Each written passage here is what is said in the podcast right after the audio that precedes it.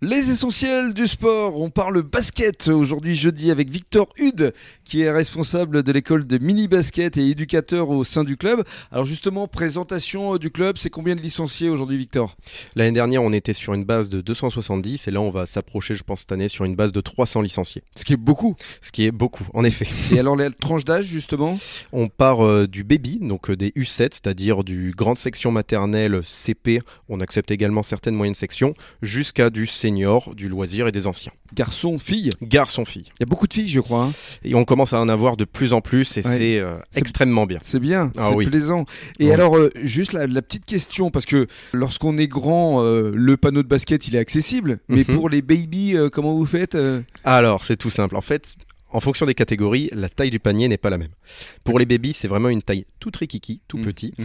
Euh, pour les U9 et les U11, on va passer sur des paniers à 2,60, donc qui sont quand même beaucoup plus euh, accessibles. Donc vous élevez en fonction de l'âge effectivement ça, de, l'enfant. C'est ça. Et alors qu'est-ce que euh, vous leur donnez à faire au juste comme type d'exercice? Alors ça va dépendre des catégories, mais on va dire que pour sur un entraînement U7 des tout petits, ça va être beaucoup de jeux d'éveil, de motricité, dextérité. Mmh. On va rester à peu près sur ça sur les U9, U11 en rajoutant petit à petit du basket, du sens du jeu, de la logique de jeu, euh, tout en travaillant les fondamentaux. Et puis après, plus on va monter, plus on va être justement sur soit de la technique, du technico-tactique ou du tactique. Et puis du collectif. Et puis du collectif, tout à Et fait. alors vous jouez aussi sur attaque, défense euh Oui, tout à fait. On essaye toujours de leur faire prendre conscience que le basket est un sport qui se joue à plusieurs en attaque comme en défense et que tout le monde doit faire les efforts. Alors qu'est-ce que vous diriez justement aux parents, aux grands-parents qui nous écoutent pour euh, leur dire venez au basket parce que c'est un sport vraiment qui euh, euh, permettra d'apporter telle ou telle chose à, votre enfant? Le basket, va apporter énormément de bons points sur le collectif, donc sur la mentalité qu'il faut avoir, mhm. sur la confiance en soi.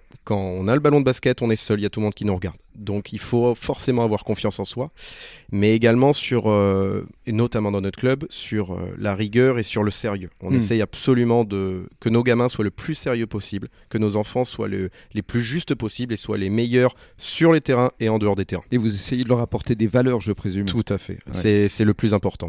Alors parlons pratique. Euh, donc il y a deux salles d'entraînement, que ce soit à la Teste ou à Gujan. les horaires, les jours, ça se passe comment? Ça dépend des catégories. on va dire que à la Teste, notamment le mercredi après-midi, c'est là où est toute l'école de basket, de 15h30 jusqu'à 19h30, là où on fait les différents créneaux. Mhm. Et après, on essaie de répartir les créneaux sur les deux salles pour que ça convienne au plus possible. Je voudrais euh, redonner la parole à Corentin parce qu'il est un petit peu concerné par le sujet. Vous faites partie un petit peu de, l'école, euh, du BBA, vous apportez aussi votre pierre à l'édifice, comme on dit? Alors pour l'instant non, euh, comme je viens juste d'arriver au, club, c'est pas encore dans mes cordes. Mais, ça devrait pas tarder. Mais éventuellement, c'est quelque chose qu'il faut mettre en place, euh, notamment pour aider sur les rencontres. Euh, il y a Victor qui fait très bien les choses en mettant en place un planning pour euh, aider à arbitrer les, jeunes équipes et aider tous les bénévoles qui sont en place dans le club pour pouvoir ben, les libérer un peu mhm. et aider tous ces petits jeunes à, s'améliorer. Oui, parce que c'est la question subsidiaire. Est-ce que vous avez suffisamment d'encadrement? Est-ce qu'il y a suffisamment de bénévoles pour vous aider à gérer justement tous ces jeunes? On en a mais on a toujours besoin de plus. Voilà, c'est ça.